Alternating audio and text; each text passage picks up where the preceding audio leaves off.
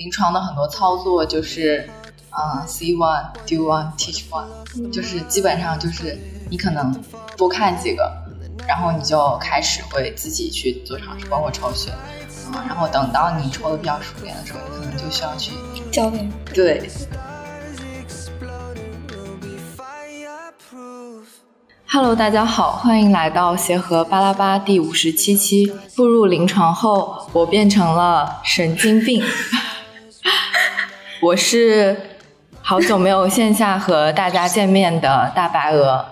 我是从来没有和大家在线下见过面的叔叔。我是刚刚和大家线上见面的狗狗。啊，这期我们首先要欢迎协和巴拉巴的新鲜血液和我们的新朋友狗狗加入。然后在这里，大家跟他跟大家先做一个简单的自我介绍。欢迎狗狗。好好的，就是啊，大家好，我是狗狗。笑什么？你笑的好开心。啊，就是，然后现在还还还没有进见习，就是我我我刚刚开始学诊断，所以还是一个，就是一个很普通的正在准备期末考试，然后精神非常不正常的一个临床前的医学生。然后，然后那个，因为因为我很喜欢电台，所以说，呃，发现有就写巴拉巴这个平台之后，我就去这个名字，啊，然然然后然后就去听听听了两期，然后希望可以加入。感觉感觉这像是一个那种在应聘面试面试的一个，就是啊你来我们电台，你有什么那个自己对职业未来规划吗？就是可以讲一下你的优点和那个缺点。对，你能为我们电台带来一些什么？是说你最喜欢的主播是谁？天哪，我们这个好凶！啊，真的要接手了？这个这个我们可以后面慢慢了解，其实嗯，然后后面录制可能就会大家可能就会慢慢熟悉起来。然后这一期其实我们还有一位嘉宾杨搭，呃，他是呃杨搭是我和 Coffee 在真实世界日常生活中的好朋友。动物园的动物动物园里面的一个小成员之一，然后今天杨搭是作为嘉宾来到我们协和巴拉巴的电台，然后参加我们的录制，欢迎杨搭。这里请杨搭给我们做一个自我介绍。大家好，我是杨搭，然后现在在神经内科实习。呃，好的，就这样吧。大家大家都好害羞，都很腼腆。嗯。如前所述，我们大家其实，在最近都经历了一个身份的转变，嗯，包括临床前的早接触，然后成为了见习同学，见习同学成为了实习同学，住院医仍然还是住院医，变成老手住院医，是，然后临床的工作中逐渐也是从新手，然后变成了一个相对比较成熟的老手。那么大家最近。过得还好吗？挺好的，我最近特别的精神健康，健康到一种我自己隐隐有些不安的程度。仔细说说，就是我们我们是那个五月份开始见习嘛，然后然后我们就呃，我是先在外科见习，然后上临床以后感觉 热情非常的澎湃，特别的爱上班，感觉上班就是又不用考试，又可以学到东西。然后还不用一直坐着，身体也不用考试啊！对对对，真的，我发现不用考试对我的精神特别的有帮助。可能四个月后也要再考试，对，可以暂时不想这件事情，就是感觉，嗯，感觉目前来说，现在是第二个月，然后感觉热情仍然非常澎湃，然后 每天心情都非常好，连睡觉时间都变少了，非常快乐。每天睡多少？就是感觉所需的睡觉时间变少了，就是醒的时候都不太会感觉到困。因为那你太牛了，因为你很期待醒着的，对，就是非常幸福，那是一个元气满满的状态。我每天就是看你的动态，还有你同学的动态，都觉得我靠。就是大家见习的时候都有这么有活力吗？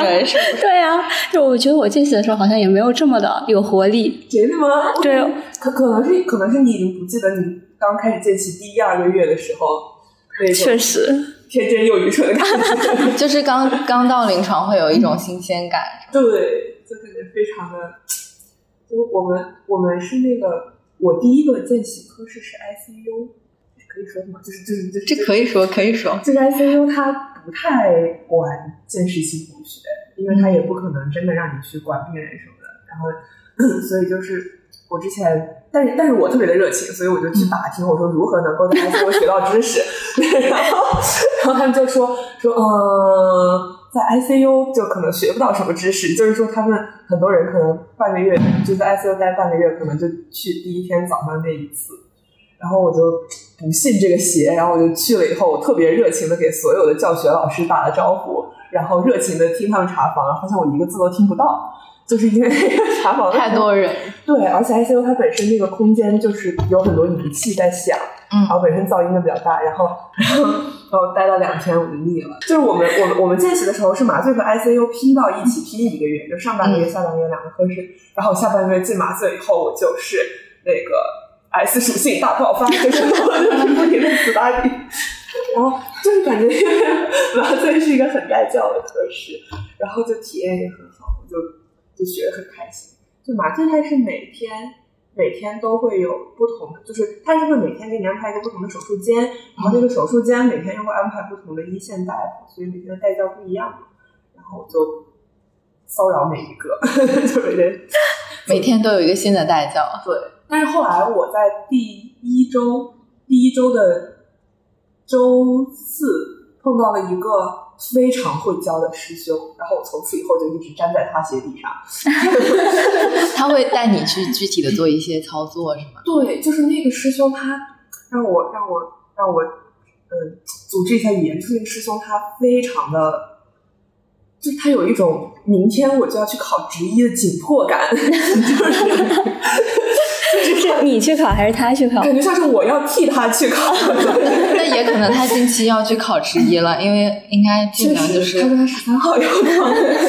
就是他他他就是有一种就是再不把我教会，我明天就要代替死人了那种。他可能在趁机复习，有可能。但执医好像也不考麻醉，不考麻醉，不考麻醉。就是感觉他真的有一种把我教会的使命感。我因为之前我之前碰到的一线老师，他们虽然很好，但是可能不会。特别主动的教你一些东西，就是可能，比如说有的时候那个手术时间比较长，我们两个就坐在那唠嗑了，就是麻醉大夫也没有事情可做，就是你在诱导和苏醒中间的维持阶段，基本上就是坐在那里聊天。就是我之前碰到的那种，一线老师会跟我聊什么，你能不能毕业呀？你现在有没有发表？你没有发表，你急不急呀？你要是急的话没有关系，你可以自强不息，学习生信。然后发一些烂文章，教我如何发表烂文章，教教我。就是就就是大多数都在聊这种天，但是我那天就是第一天碰到我觉得特别会教的师兄，然后他是一个，就而而且刚好那天是甲状腺，就甲状腺倒的也特别快，嗯嗯，对，然后本身活就很多，然后我就是见到他的第一面，我说师兄好，然后他举起一瓶那个帕瑞西布纳，跟我说这是什么？就直接他跟我说的第一句话，他说这是什么？然后后面他一整天就是他的嘴一直没有停过，一直在跟我说话，而且一句闲谈都没聊，就是从头到尾一直在教我东西。嗯，就一直在输出是吗？对，就是他会教我很多具体的操作。就是我在之前的一线那里，我可能就最多问一问说你这是在干什么，然后他就告诉我我这是在干什么，就没了。但是他就会就是。把整个就是麻醉诱导的流程全部都讲一遍，然后整个过程中就是有什么需要注意的实操时候的注意事项，他都会告诉我。就是就是比如说那个输液的那个液体管，就是通通路那个管路你要怎么管理？就是那个呃控诉的那个小小小管子，就是液体液面太高了，你要怎么那个就是气换液？然后液面太低了，你要怎么液换气？他都会在我面前操作一遍，然后让我去试。这个我觉得哇，真的真不错。就非常有体验感，我见习能体验到这这个应该很很不错了。对，就是他还教我，就是除了那个插管之外，然后就是调呼吸机，就是具体哪个模式，然后呃那个呃就是潮气量要开多大，然后流量开多大，氧气浓度开多大，就是他都会跟我讲。他是第一个教我怎么算。就是那个补液量，还有那个潮气量。潮气量，对，就是他，我俩往马机上一坐，他突然甩了一张纸在我的腿上，然后他就说，他就说教我什么四二一原则，就是在此之前我从来没有哪个医生教过我这个。嗯，对，其实可能之前就是带你的一些一线，包括就是说在呃诱导和苏醒中间那段，其实是就是应该是有一个监护，就是包括生命体征的一个观察，然后补液，然后还有出血这些，但可能他们都太老练了，对，让你。没有觉得他们在跟你聊天的过程中，其实都在监测这件事情。对，就是他们其实，我后来回忆了一下，我之前的一线，他们就是设置的潮汐量啊、挂的液体量，其实他们都是算过的。对他们其实有这个步骤，但是他们这个我偷偷的算。对，这个师兄他可能就带着你做了。对，他就教我算，他就说啊，什么第一个十千克补多少，第二个十千克补多少，然后叭叭，就是他会特别细的给我讲。而且第二个病人入室以后，他就突然又把那张纸甩在我的腿上，他说这个病人的液体量你算一下。对，就就非常的好，特别的带教。然后呃，然后就是他还会主动就是教我做一些事啊，就是之前那个配药的时候，就是之前的医生老师可能就不会让我干这个事情，但是他就会说啊，今天给你抽一下药，然后嗯，然后我就学会了抽药。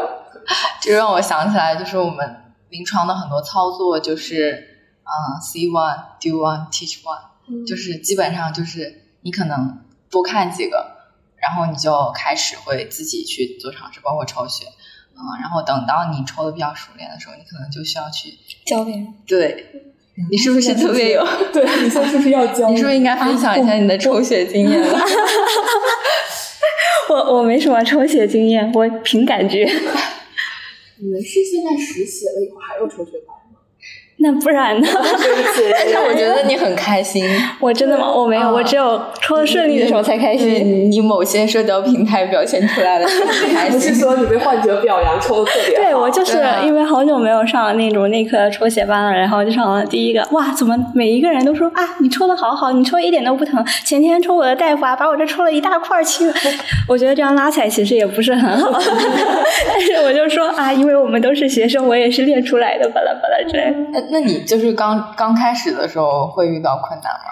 比如说，我我哦，我第一个见习的抽血班也是在神内，然后就是我第一天我还不是很会抽血，然后我还叫了我的同学一起去抽血，然后结果呢？呃，我当时也不太会用小飞机怎么之类的，然后我一插进去，然后一拔出来那个管然后突然就雪花满天飞，然后我就 惊慌失措，然后后来就正好也是有个护士，她不是很放心我一个人在那边抽血，然后因为我同我虽然叫了我同学，但是他睡过了，然后呢就是护士和我一起抽血。那个是你第一次抽血？对，那是我第一次抽血，然后就大失败。然后幸好那个患者他脾气也比较好，就是虽然把他床单弄脏了，但是他也没有怪我。然后他可能也看惯了见习同学这种啊手足无措的样子，然后就还是很包容了。嗯，然后之之后就是你你相当于第一次抽血是见习时候在省内，对对对。然后你现在作为实习同学又回到省内的时候，已经开始被。被夸奖了，确实，就是经历了一年的捶打，确实。有什么经验分享吗？分享给哦，经验就是，哎，你一针进去抽不出来也没有关系，你扭一扭它就能抽出来。扭一扭，其实这样哎不太好，就是你尽量还是要摸到它那个搏动，但是就是你暂时没有扎进去的时候，你就再探一下，其实大部分时候还是能对对。嗯，所以感觉这种其实更多的是那种实践里面自己会会摸索出来一些经验，嗯，然后还有就是心态，心态，对我以前就是哎抽不出来一定是我的问题，像我就会说，哎呀你这血管太细了，有点不好找，我尽量给你先抽一下，抽不出来我再叫护士老师。不要怪自己，怪别人。我室友就说带他的师姐就是非常的好，就是他们在患者面前，就是他扎血气什么没扎出来呀，然后就是操作失败的时候，师姐就会把他挡在身后开始 PUA 患者。这是可以说的。就你们这个血管可能巴拉巴拉，你的这个巴拉巴拉，就是你的血管有问题，你的这个有问题，你的那个有问题，然后把我的室友拉出去说，其实是你有问题。师姐拯救世界，师姐拯救世界。对这种其实一般，嗯，就是刚开始做操作的小小朋友都是会慌的，就包括我们自己。我我第一次做做的时候也是这样子，嗯，然后我包括之前就是带着见习同学做扎血期啊，或者是做这个操作，有的时候其实患者他也是他能感受到的，比如说你在给他做穿刺的时候，你那竞争的手都是抖的，就是就算他没有给你目光直视，或者他背向你，这个你的这个操作的过程，像有一些他可能会紧张到就是出汗呀这种，嗯，患者其实也会感受到，对，也能感受到，但是很多人他很理解，嗯。嗯，我就记得我我之前就是刚开始做的时候，说可能会有点疼，然后呃之类，他们说没事儿。然后有一些人真的是会非常理解，他也可能会，就患者他可能也是意识到你可能是新手，嗯，但是他可能相对对你来说还是比较信任的。真好，感谢患者包括感谢患者朋友。而且这些操作基本上都还是就是一定会安全。对，如果是你刚开始做，一定会有人在后面就是给你做一个后援，对，给你做一个后援，然后保证它是安全的。嗯。师傅放手不放眼，是吧？确实。对，但是，嗯，我们说这些是不是对你来说会有点陌生？狗狗，但是还没有，还没有经历。你听完以后是对临床生活更期待了，还是更恐惧？当然是更期待。我我迫不及待的想要摆脱这种每天考试的日子，已经要不行。就就刚刚你在说每天都很期待睁眼，然后投入你的工作。我我最近每天嗜睡，一天要睡十二个小时，还是时间太多了，可以睡十二下吧。就是就是会就是呃，本来要打打定主意，今天早上一定要按时起床，参加早八，学好辩理，然后这样的话就可以为我的期末复习腾出复习别的东西的时间。然后一睁眼，已经中午十一点半了，然后我就去楼下。打一份饭上来听课程回放，就是，哎，其实感觉如果进临床的话，就是好歹你能每天见到不同的人，或者是每天都有一些新的知识，或者是新的什么。给给你一些冲击吧，我觉得有 些冲击，就不知道是好的冲击还是坏的冲击。我是感觉可能我学习能力比较低，所以就是我感觉在临床上的学习过程是一个面向问题的学习，就是对对对，对，其实可以比较是，就是你可以比较主动的去学习，就是比如说你老大递给你一份检查单，然后让你去看。然后你可能就会主动的去回忆血气的解六对 怎么解读这份血气？ICU 的病人应该会接触到的。然后比如说那个，也就是他问你说某些病他的就是诊断标准啊，然后什么什么，就是你会主动的去回忆和学习。就我觉得这个过程其实是比较轻松的，就是像上课的话，你可能屁股坐在那两个小时。然后你的思维会就是绕地球两圈，然后 什么都没有记住。对，就 like 一闭眼一睁眼，老师已经讲完了一百种抗菌药，然后展示一个病例，说你要给他用什么药呢？然后，然后我火火速就是查找提纲关键字。我还以为是要火速去问一下 ChatGPT。就是像刚刚叔叔说的，就是一般在临床的时候，比如说，嗯，这个病人。然后要在上 ECMO，然后你可能怀疑他有胆系的感染，他会用什么抗生素？然后就会有一个非常具体的问题，然后在这个问题你可能在解决的过程中，你就会学习抗生素的使用，嗯，但是你可能需要不同的不断的面对不同的问题，然后你才能把整个抗生素使用有一定的概念。但是我其实就是在就是在三年，可能大部分时间在临床，就会很怀念以前。上课的日子，对上课的日子，因为就是你学到在临床能学到的东西，它更多是比较碎的，嗯，然后你上课的那个时间段，可能是给你一个大的框架，嗯，就是有一个 big picture 在那里，嗯，然后如果你没有把这些东西都变成一个框架内的，它就很容易被丢掉，嗯，嗯，好的。哎呀，但是我的，但是我当年上课的时候吧，也也都是这样，对，大家都这么过来的，好像都是这样。对，所以就是会有有早接触，因为就让你提前的去接触一下临床，然后接触一下病人。嗯嗯，叔叔昨天会跟我说要保留好自己。原来做的笔记，以便于对对未来的某一天，你遇到了某个病人，你会发现，哎，曾经我其实学过这个东西，但你不一定是学到了，你可能是考试会考了，嗯，然后当可能你解决了这个病人的问题之后，你就真正掌握了，对对对，就你曾经遇见的一个东西，然后后来又被你捡起来。对，然后我觉得就是记录这个事情其实也挺重要的，就是把你每天的事情记录下来。我是从今年哎去年下半年才开始，然后做笔记，但是。我不是有一个 iPad 吗？鉴于我的 iPad Pro 是十三寸的，这太大了，对，太大了。然后对我，我虽然坚持了很久，最后还是放弃了把它带着。然后之后，因为后半年我我是以门诊为主，就是跟门诊为主，所以我基本上在门诊的时候就用那个小本本记。然后每个病人的话，就会简单的写一下年龄、性别，然后诊断，呃，比如说症状，然后诊断，然后治疗处理，然后这次就诊的一个主要问题，可能就记个三四五行。这样子，嗯，坚持了可能半年以上吧，就那一本已经被我记满了。对，然后这个过程中你会发现，因为门诊你要接触到病人会特别多，但你跟每个病人时间会比较短。呃，如果你不做记录的话，很快就会被你忘掉。嗯。然后你记下来的时候，有一些人他当场当时那个问题如果没有解决，就就是你你可以给他做随访啊这些，就这个过程其实就记录的过程还是。很重要的，因为大部分时间都在遗忘。对，但是我我其实只大部分是作作为跟门诊的一个人，对，然后你能做到的事情，其实可以去对他进行观察和随访，嗯，因为更多的时候是老师在处理嘛，然后你在看老师是怎么去做决策，然后怎么去嗯诊断治疗。但这个过程中，比如说当时没有处理的问题，我当时记录下来了之后，回去可以再看。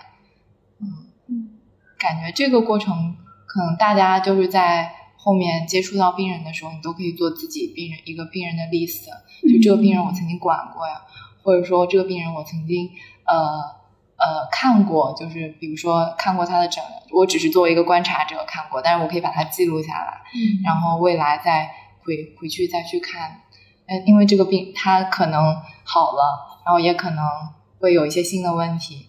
然后在这个过程中，如果你一直追踪它，其实也会有自己的一个成长。对，嗯，而且我觉得就是在病房里，其实你记录自己管的病人，或者就是说病房里的病人，还是挺有用的。就是我也是，就是见习在省内的时候，我跟老大他就是会在病房里。呃，记录那种自己见到的病种，然后病种后面就会附这些他管过的病人的这种 ID 号，然后就是包括就是从一个病人身上学习这个病是怎样的，因为我觉得像我们医院神内，他其实还是会收挺多那种。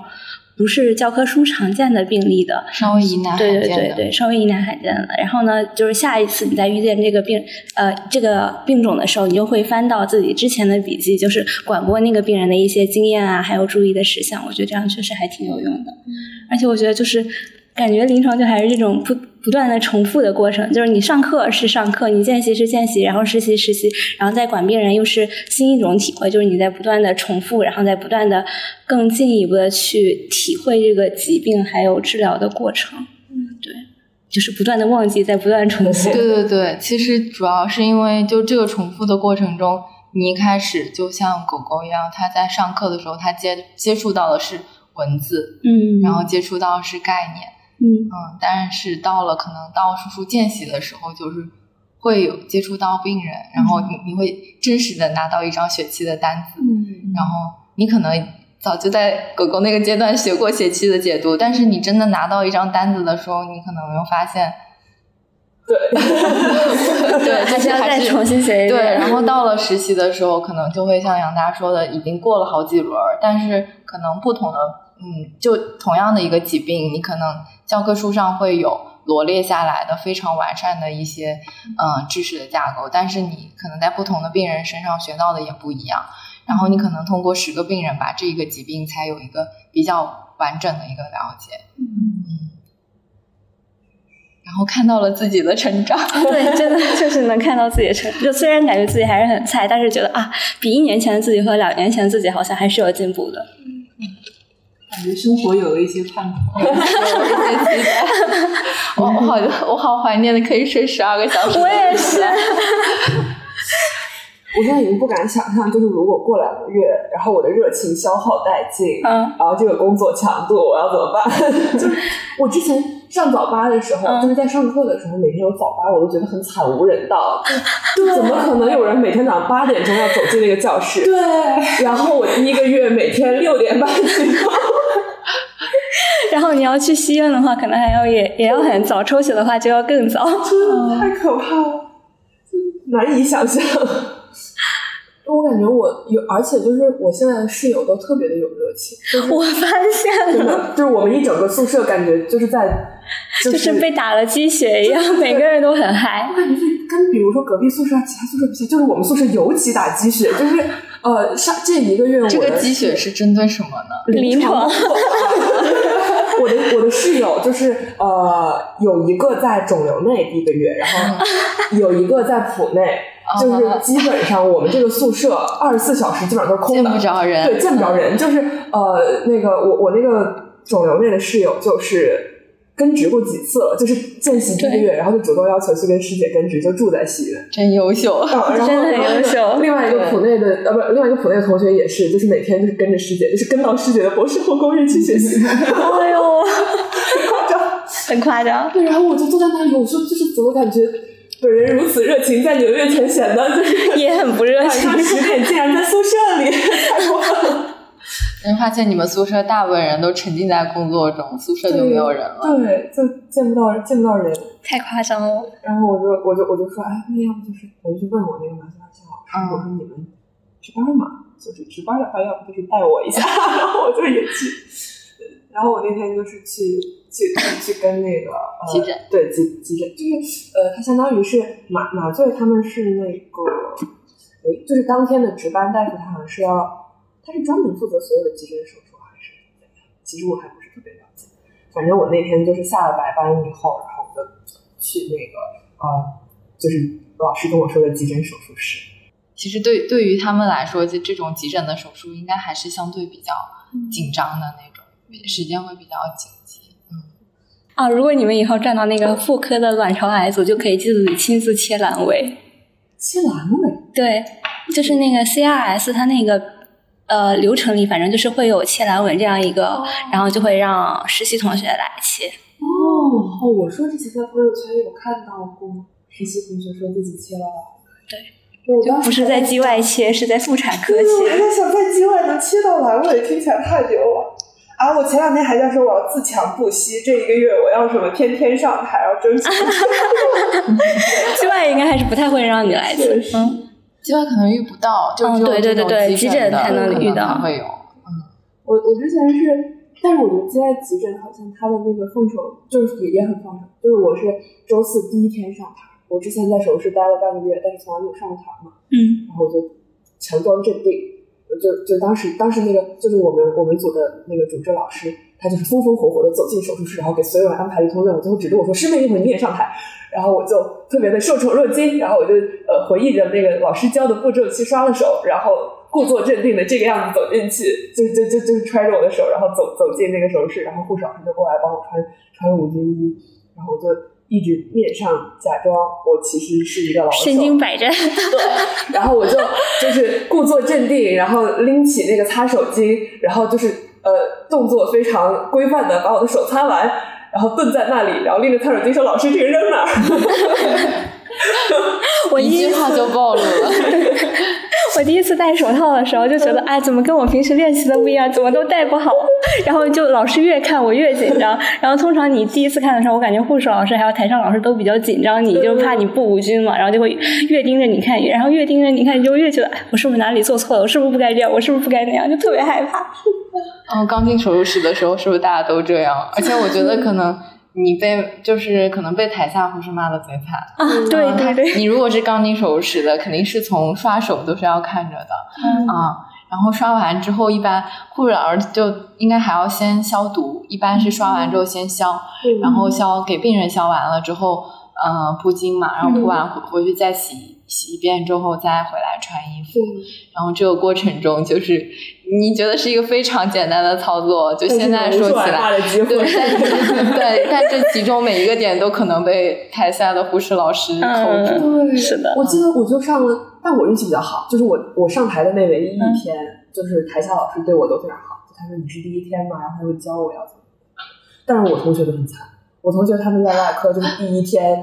呃，高高兴兴的刷了手，然后呃穿了无菌衣，然后刚穿上，下一秒钟碰到了器械小车，然后人就被赶下去了，就是然后我感觉我还是很幸运的。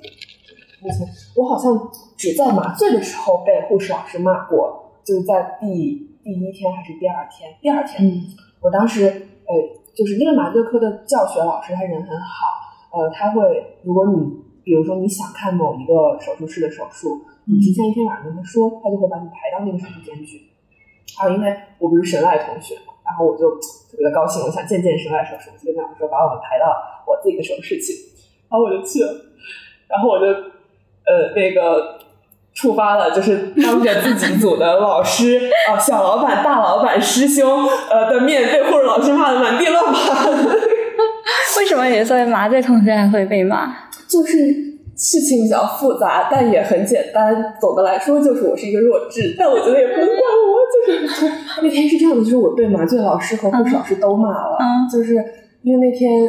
就是我是第二天进手术室，我其实也什么都不知道，就是关于那个麻醉的流程什么的，我其实当时都完全不懂。嗯，然后就是坐在那个地方，然后就是协和它的麻醉的那个工作架构是每一个手术间会有一个一线，然后这个一线通常是一个呃。研究生或者规培，或者是对，它是一个相对年龄比较低的，就是呃是执行各种就是实际的操作的，然后还会有一个就是一到两个手术间会由一个二线老师负责，这个二线老师他就是年度比较高，然后他可能就是呃就是做主要的那个决策，就比如说用什么药啊，然后那个呃就是什么时候要呃对，就是一些比较关键的时刻就要去找二线老师，然后我们是就我们这种同学叫做三线，小三线，对。听上去好像比二线厉害，对对对对，结果我竟然是最菜的。他们好像说这个命名方式是根据你离病人的距离，就是真正执行操作的是一线，然后三线的意思是你滚滚得近可能远。其实是有一个真正的三线老师，所以你们应该叫小三线，会被亲切的称为小三儿。我那天就是我老大让我去药房拿个东西，然后我就进去，然后那个药房的老师呃。在那看着我签字，然后可能我表现的过于拘谨，然后他就非常呃调侃的问我说：“你是小三儿吧？”嗯，我说啊，我后面才知道是小三线的意思。然后他还鼓励我说：“加油，你马上就可以成为一线。”我说：“老师，我是见习同学，我永远都不能成为一线。”不，万一你选择了麻醉，有可能会成为一线。哦，我现在觉得很有可能，我很喜欢麻醉。就是，然后呢？说回来，就是所以说，二线老师他一般是不会在那个手术间里面的。然后，但是到中午就是要吃饭的时候，就会换你。对，二线老师会进来。一般就是在前面的，就是麻醉诱导的时候，还有最后那个请的时候，他都会来诱导一下。就是拔管的时候，他也会来。但是维持的时候，他一般就不在。然后，如果比如说你手术时间就是刚好维持阶段要到午饭的时间，他们基本上十点半开始，二线老师就会进来，说你一线同学出去吃饭。然后那个呃，他他在这边替，然后我那天呢，就是就我那二线老师，他可能，我觉得是因为他就是那是我的下半个月的第一天，他可能已经习惯了上半个月后几天的三线同学，就他们那种能力比较强了，他可能已经习惯了，他就直接进来以后让我的一线去吃饭了，嗯，然后他也走了，他让我一个人坐在那儿，他说有事儿来隔壁手间找我，嗯，我说啊。就我就非常惶恐，对我还指着我的脸，我说：“老师，你让我一个人在这儿。”就跟他确认了一下，他说：“是呀，我很信任你的。”然后就走了，信任一个第二天的你，对，是有点脸嘛。然后我就一个人坐在那儿，我说：“真确定吗？”就是，但我当时想着，可能之前刚刚也没发生什么事情，那没事吧？我在那坐着，坐了一会儿，突然那个台下老师就走过来，然后一个大逼斗拍在我的背上，说。说说泵在报警啊！你的泵在报警，你没有听到吗？然后说瑞芬没有啊，你赶紧去配瑞芬啊！你的一线给没给你配瑞芬？没有的话，你赶紧去配。哪里有泵？我就我说啊，然后我就赶紧过去，我就看那眼，好像是有一个东西在尖叫。然后那个护士老师就说瑞芬没有了，你的二线有给你配瑞芬吗？是一个五十毫升的注射器。啊，好像没有。就我举起一个唯一的五十毫升注射器，我说是这个吗？他说这是。丙泊酚，然后那个没给你配瑞芬，你赶紧去配。嗯，配药啊！我就我就他他说那你赶紧去找你的二线，我就跑去找我的二线。嗯，然后我把隔壁手术间的门一踩开，然后看见我的二线正站在患者的头端，手里提着一根半米长的先知镜，然后正在紧张的操作，就显然没有空管我。对，然后我当时就整个人特别的惶恐。嗯，就就就就就非常的手足无措，我就跟老师说：“我说老师，隔壁手术间的瑞芬没了。”嗯，然后那个老师看起来也非常的，就是很急，他就赶紧喊我说：“那你赶紧去把米打开呀，把米打开。”我说：“米是什么？” 最后来事实证明，其实应该不用，因为瑞芬没了的话，其实你也不急着就是加米，而且那个患者他是神外手术，他要就是其实是一个全静脉的，就是全静脉的，就是其实。用不到你，但是他当时可能可能这个老师他对于所有惊慌失措的小三线出现在面前的处理方式就是让他把米打开，可能这是他的一套工作流程。然后他后来就让他给他他手术间的那个一线老师过来帮我把药配。哇，我就整个过程感觉特别的挫败，就是我又什么都不会干，然后但是大家看起来又特别急切的要让我去干一点事情，嗯，对，我就觉得非常的挫败。然后后来我就就是后来就是在被骂了这一次之后。然后没过多久，第二台手术要做一个那个就是骨静脉的一个穿刺，然后那老师他就是跟我说说你把那个超声探头给我递一下啊，你不会，我会，已经感受到，抓起超声探头往他的胸里塞，然后那个老师感觉。感觉我塞过来一条大便，然后他就 匆忙躲闪，我说你干什么？那然后就。然后，然后这个时候我的一线听到这边传来骂人的声音，他就赶紧过来，就是那个就从我的手里接过了这个东西。啊，他们因为因为一般就是超声那个，呃，就是这种静脉静，就是这种呃静脉支管，中心静脉支管是一个无菌，就是相对来说需要严格，对，非常严格的。然后那个超声探头吧，你想想看，他平常都是在呃，通常我们都是不需要消毒，就直接可以给病人做的。所以它是一个，就是需要对需要把那个超声的那个探头给它用我们那个服帖透明服帖给它裹好，然后再裹上。我我们在病房平常是这样，就是会特别注意，因为这而且你那个是要接触到你可能穿刺点周围的，就特别容易污染。手术室里面是要就是有一个那种套子，就是你就是一个塑料套，就是对对，是一个什么很复杂的双人操作，要把这个东西套上我觉得套子才能。接触别人的身体，然后当时我那个一线接手了以后，然后那个二线就是一边一边操作，然后一边就他都没有看，然后就问我说：“他说你是你是实习同学吗？”然后我的一线就赶紧帮我解释说他是见习同学，第一天进手术室。老师说：“那个见习同学理论课上也培训过无菌观念吧？你这个无菌观念太差了。”他当时这么说的时候，我的师兄。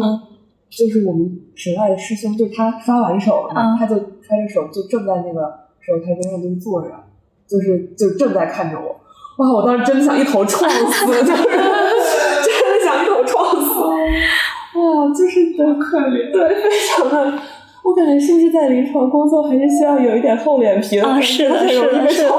就是也不要在见习的头两天进自己科的手术。但是，但是我会觉得，就是这个是一个很有趣的过程。就是你，你，你可能上了好多节课，然后你的你你的脑子里已经有了“无菌”两个字。对，然后你做题也能也会做了，嗯，考试也能考了，然后到了手术室之后，你才会发现，你才会发现你的脑子里有了无菌，但你的手里根本就没有，你的心里也没有，感觉就是需要一个很痛苦的过程。嗯，但我觉得就是一个脸皮不断变厚的过程，就是最开始的时候，我被护士老师被。老师骂我都会觉得，哎呀天呐，我真的是太无知了，我真的是太不行了什么的。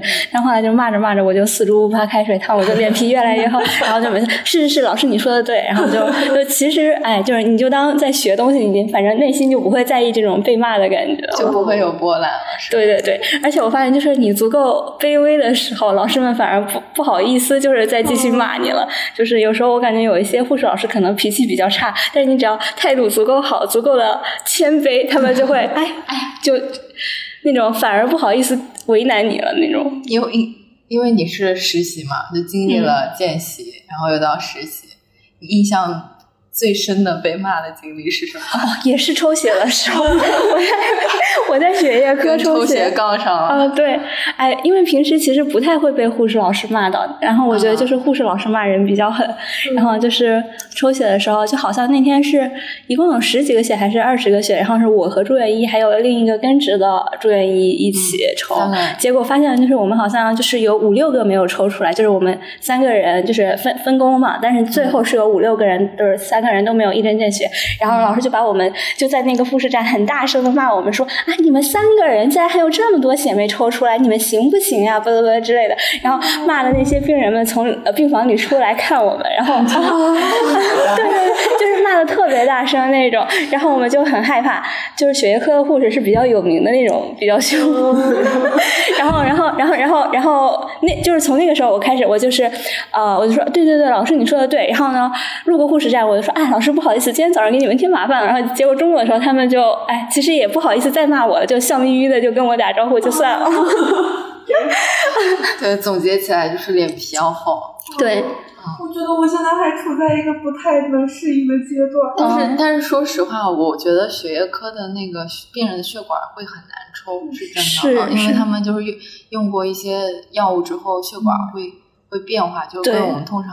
其他病人的这种血管会不一样，嗯。嗯，而且我觉得就是很多时候，其实你只要想内肯定好抽 一点，嗯，相对好抽吧，但其实就是感觉他们都还是对事不对人，就是其实只是因为你这件事做的不对，他们才这样凶你，而且本来就是大家上班就烦，心情就不好，然后你还在他们的雷点上蹦迪，但其实哎，就是这样，只要你这件事翻篇了就无所谓，嗯，但愿我早点醒，我那天。我觉得我都不是因为被骂，所以觉得很挫败，就是觉得自己很无知。对，就那天我不是上接外手术，然后那个就是我我我老大和老师特别好，就是他就是就当时非常搞笑，我们在切那个胆囊，然后那个就因为腔镜手术，你不是就大家不是低着头直视那个呃患者的那个手术部位，就大家是一起抬着头看那个对看手术台边上有个显示屏，里面是腔镜的那个画面。然后，然后我们那个老师他正在聚精会神的分离那个胆囊三角，分离到一半突然停下，他可能觉得这个镜子扶的太好了，他很不适应。是谁在给我扶镜子？然后师兄就说是我。然后 老师说应该让师妹扶的呀。嗯。然后师兄就解释说他第一天上手他还不适应。然后说这就是要锻炼的呀。然后就换我来扶镜子，就我抱着那个东西就特别的惊恐。因为因为那个枪镜，就是其实我觉得扶镜手是一个比较重要的角色，因为你相当于你是在给。呃，就是操作的大夫提供一个视野，所以对你的镜子凑得太近啊，或者太远啊，或者太晃啊，就是会让他很不舒服。然后，然后我就扶着那个镜子吧，然后老师就是说啊，你这个往上看，往下看，然后你镜子退一点，近一点，我就很惶恐，然后我的镜子就特别的晃，嗯，然后太晃了，然后老师就说还还是还是算了。对，但是这个这个东西确实需要一定的经验，你你可能就。哎呀，我我也是看的，就是腔镜的还是很少，嗯然后一开始可能看的多一点，然后等就是等到自己再去试的时候，发现就好晃呀。而且我导师就说：“哎，他说你这扶的我们都快晕车，了，特别晕，因为因为你只要稍微手里带着带着晃了一点，然后对大家来说就就会是的，看着就会很是一个很需要臂力的事儿。对，感觉我在培训老师驾驶战斗机。没事，你到妇产科，你有的是机会扶镜子。对，我我现在还觉得扶镜子是一个很神圣的工作。我回去以后还非常的羞愧，就是上网搜索如何扶，就是那个扶镜技巧，然后发现没什么技巧。所以让你报名威尔士健身班，每天举铁，非常痛苦，练一练臂。所以还有什么印象比较深的吗？关于扶镜子骂的，就是哎，等等到妇产科的时候，你们可能还要扶那种单孔，我觉得那种是更容易被骂的，就是相当于就是只在患者肚子上打一个孔，然后就是扶镜子啊，包括那个竖着的那个操作，就是只在这一个孔里，所以你就你的镜子会经常跟那个主刀打架，对，然后然后他打架的话，主刀肯定不会觉得是自己的问题，完了又是被骂，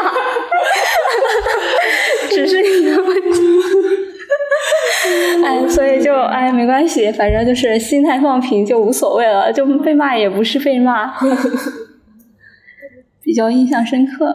所以，所以就是随着年纪的增长，就会变得内心越来越强大，然后波澜就会越来越少。但愿吧，我感。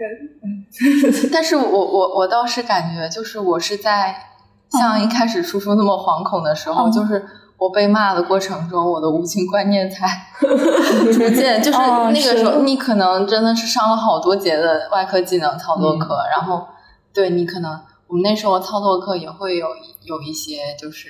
真实的那个操作演练，但你跟真正进手术室之后被骂之后那个印象深刻，那是不一样的。对对，就是你可能真的就是被骂一周，然后你整个你整个这个后面就是再再回到内科，或者是再回回到别的科，你在做操作的时候，那个无菌的观念都不一样。嗯嗯，就是被骂那个过程中，不停的在巩固和加强，那个是一个非常就是非常强的，对你来说是非常强的刺激。嗯。今天的最大的收获就是习惯被骂。嗯，罹患四德哥尔蒙综合症。但是我还是感觉，就是就是见实习过程中，就是我们学到多少东西，其实在于你自己。就就其实也跟老大关系挺大的。就是如果你有很好的老大，你可能就会少挨很多骂。嗯。因为有些东西，他会在你挨骂之前就教给你，你就不会挨骂。可能是他用他无数次被骂的经历换来你的成长。对，对他可能一次性的就像你，就是直接的输输出了，基本上就是很多，就可能有呃大概，比如说麻醉的过程中重点的有五十个知识点，嗯，他可能一次性给你输出了四十个，四十个，嗯。但如果说你你不知道，你可能每一个点都要先踩一次雷，对，但这个过程就会比较麻烦，所以一般都要先看别人做一次，嗯。就是那个师兄，比如说他可能就是呃，就是他甚至教我组装了 Cell Saver。哦。对，就是术中的一个自体血回输的一个装置，还蛮复杂的，就是就是它它有乱七八糟。那你学会了吗？事情是这样，就是 就是那天他不是教我用了那个东西嘛，就是组装了那个东西，然后后来就是我告别他，他那天休假，然后我在麻醉的最后一天，就是在跟另外一个医生老师。然后那天呢是一个骨科的手术，那个手术是皮都已经切开了，然后突然就是主刀老师就问说：“哎，这个人他是一个 RH 型血，就是怎么没有给他备自体血回输呢？”然后就是相当于是术中临时决定要组装一下这个。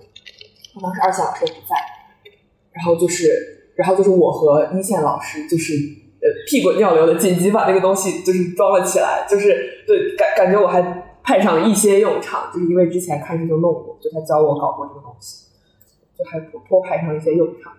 当然更大的用场包括后来就是在拆那个 cell saver 的时候，然后好像好像老师他是没有加闭哪个管路还是怎样，这个血滋了一地，然后哎呀，本人派上的巨大用场就是趴在地上把地和机器擦了三遍。所以就是掌握一些一些技能，嗯嗯，一些或者是一些。别人不一定拥有的技能，虽然它不一定是关键的，但它可能但是也很重要。对，这就包括他，就是后来就这个师兄带完以后，我后来在手术室里面，我就可以主动，就是比如说他晶体液快没了，我就可以主动去换，因为那个输液管路虽然好像还是会滋滋一声，但是就是师兄他就跟我说说，我教你一些东西，这样这些小操作虽然不起眼，但你以后就可以不用去麻烦别人，就是包括延长那个三通啊，然后就是嗯，就是那个嗯，还有嗯，还有什么呀？嗯，问题不大，还有等等。就是 这种事情，就是我都可以直接自己在，就是自己独立去把它做掉。所以有有一个人带，其实也很重要。对对对，就是不管是临床的带教，或者是就是你的老大，或者是你的导师，就是他会给你一个正确的操作，或者是一个规范。嗯，然后就可能是把那五十个知识点里面的四十多个都能传递给你。嗯，然后不是说你。什么都不会，然后每个点都要踩完雷才能学到，就是它会有一个正确的示范作用。就是如果现在护士老师再说你的泵空了，然后说赶紧去抽瑞芬，我就可以把瑞芬抽了放进泵里了。嗯，所以我在出课之前就给我师兄做了一面锦旗。这个这个还 你还给二线送了一束花，你真是。而且你还被二线夸了，二线因为二线是一个好人。就是我感觉第一个月见习同学好像都会，就我们宿舍的人都给自己的老大就出课的时候送礼物。嗯，这此处艾特一下实习期，我也我也没有送过礼物。就是我经常会，就是呃，因为有有机会作为一个，因为我是住院医嘛，虽然跟大家可能差不多大，但我有时候会带到见实习同学，然后我就会经常说，其实我知识也不一定比你多，就是我真的不一定比你知道的多，对，是吗？对，大部分时候其实都是这样，就我也不一定知道，而且大部分他们的问题我也不能就是回答得上来，嗯。就我我觉得可能还没有到能够给他解释清楚，因为我也不一定明白。但是我可能会就像之前那个 LST，嗯，我就会跟他一起，就比如说他提出来一个问题，就我们一起去想办法解决。嗯，就是我可能会觉得会提供给他一个，呃，我作为住院医视角的一个路径，就我们怎么去，嗯，发现了这个问题之后一起尝试解决。比如说，嗯，先分析一下，然后。他可能会，比如说有几个呃特殊的点或者几个真相，然后我们从哪个路可以先去做一些知识的检索或者文献的检索，嗯，呃，也可以，比如说我我们总结了三个路线，然后发现，呃，解决这个问题之后，我们可能得到结果是几个，然后我们再去跟呃病房主治大夫啊或者领导啊再去问这个问题，然后再去看他是怎么想的，嗯，就这个过程可能会给他提供一个。一个方法路径，嗯，嗯，就是也许是可以管用的，嗯，你是好老 是好老大，好的好的，但是我后面可能也没有机会再回到病房，嗯，就是会很珍惜这个过程，因为很多时候，嗯，更更重要的就是提出问题，嗯，啊，会有很多时候，因为老师们的经验和资历。他们并不觉得有一些问题会成为问题，是。但是有的时候你跟见习同学一起相处的时候，他们的问题其实会启发你的，嗯。嗯，所以我我觉得很珍惜，就是能够带教的日子，带教的。你是好的。我要采访一下白羊和杨八，就是，就是我作为见习同学，我有的时候会碰到一些呃，比如说师兄师姐或者老师，然后他们会呃。在下班的点劝你下班，或者在还没有到下班的点的时候，就他劝你走，就他会说，呃，师妹，就是其实你要现在没什么事儿的话，你走了，嗯，然后或者是什么那个，呃，就是你在这儿可能也学不到什么东西，你其实可以回去了。就是当他们说出这样的话的时候，他们的言下之意是，呃，觉得我很想下班，所以赶紧放我下班，还是觉得我在这里很碍事，希望我赶紧滚出去。应该还是就是想让呃，肯定不是嫌你碍事吧？对对对，就是怕你觉得上班无聊，所以就让你先走了。他就是告诉你，在这个时间点之后，你是有选择的，不是因为大家都在这儿，所以你要留在这儿，就你可以选择走。但如果你有事情或者你想再跟着多看一点，你可以留下来。对。因为我感觉，其实很多见习同学的心态，就是我可能就会觉得，我其实很想留在这里学一点东西，但是我害怕，比如说我现在也派不上什么用，你怕添乱，对，然后我在这还不停的问东问西的，就是拖慢你的工作进度，就是可能会给人家添麻烦。但比如说，你下一次遇到这个蹦报警的时候，你就是会处理能帮上忙的人，嗯，这这这是不知道大家。但是我觉得说，我我自己会觉得就是。嗯，说这句话是一个很好的开始，对，就是大家意识到到这个时间点是应该下班了，对，但是就是是就是因为很多人他可能刚来的时候他会觉得。他可能会担心说，大家都不走，我是不能走。嗯嗯，但是如果有一个比较明确的，就是有一个人告诉你说，这个时间点之后你是有选择的，嗯，你可以因为自己有事情，你可以选择先走，因为这个时间点之后是我们下班的时间点。然后，但是你如果想要再多待，这是你的选择，嗯，而不是说，呃，有如果有一些人他可能刚进临床，他可能真的会因为。不好意思说下班，不好意思走而不走。嗯，但是他如果真的自己有事，或者他不想待在这里，嗯，我觉得也没有必要浪费时间。对对对，因为我觉得就是其实病房里就住院医承担还是有很多那种琐碎的没有意义的工作。对，所以就是他们可能希望就是说你在还没有需要承担这些事情的时候，你可以早一点让自己轻松一下，快乐一点。趁着还可以快乐的时候，对，快乐一点。看向了狗狗，还可以快乐一点，还可以睡十二个小时。对，还可以睡十二个小时。好，时间其实已经差不多了，我们可以进行一个快乐的结尾。谁来结尾？我觉得讲起来还蛮乐观的，没有到说我的精神病一触即发。啊，确实，可能快乐发癫是这个意思。对，就是其实大家在不同的阶段嘛，就可能狗狗现在看叔叔的时候，看养大的时候，可能还会有很多的期待，就讲到这些觉得很有趣。然后，其实期待，我很期待回到回到回到狗狗的那个状态，就是能回到课堂里面，在嗯，在安静的坐下来读书上课的日子，嗯，在养吧。哎，其实我有很多阳痿的时刻，但是。但是，但是我觉得就是临床就是这种，就是很多你觉得没有意思的瞬间，突然就有一个还蛮有意思的事情，让你觉得，哎，其实你的工作还是有意义，或者就是有值得期待的地方的。嗯嗯，虽然还是有很多每天早上起来就不想不想爱这个世界的那种感觉，就是会有一些时刻让你会觉得是值得赋，就会赋予一些意义和价值。对，然后包括你自己一年的成长，对你在其中的成长，对。还有，你觉得你确实为这个病人做出了什么？还有，他就是在你和你老大还有主治的管理下，然后他确实症状就逐渐的减缓了，那种过程就还是挺有成就感的。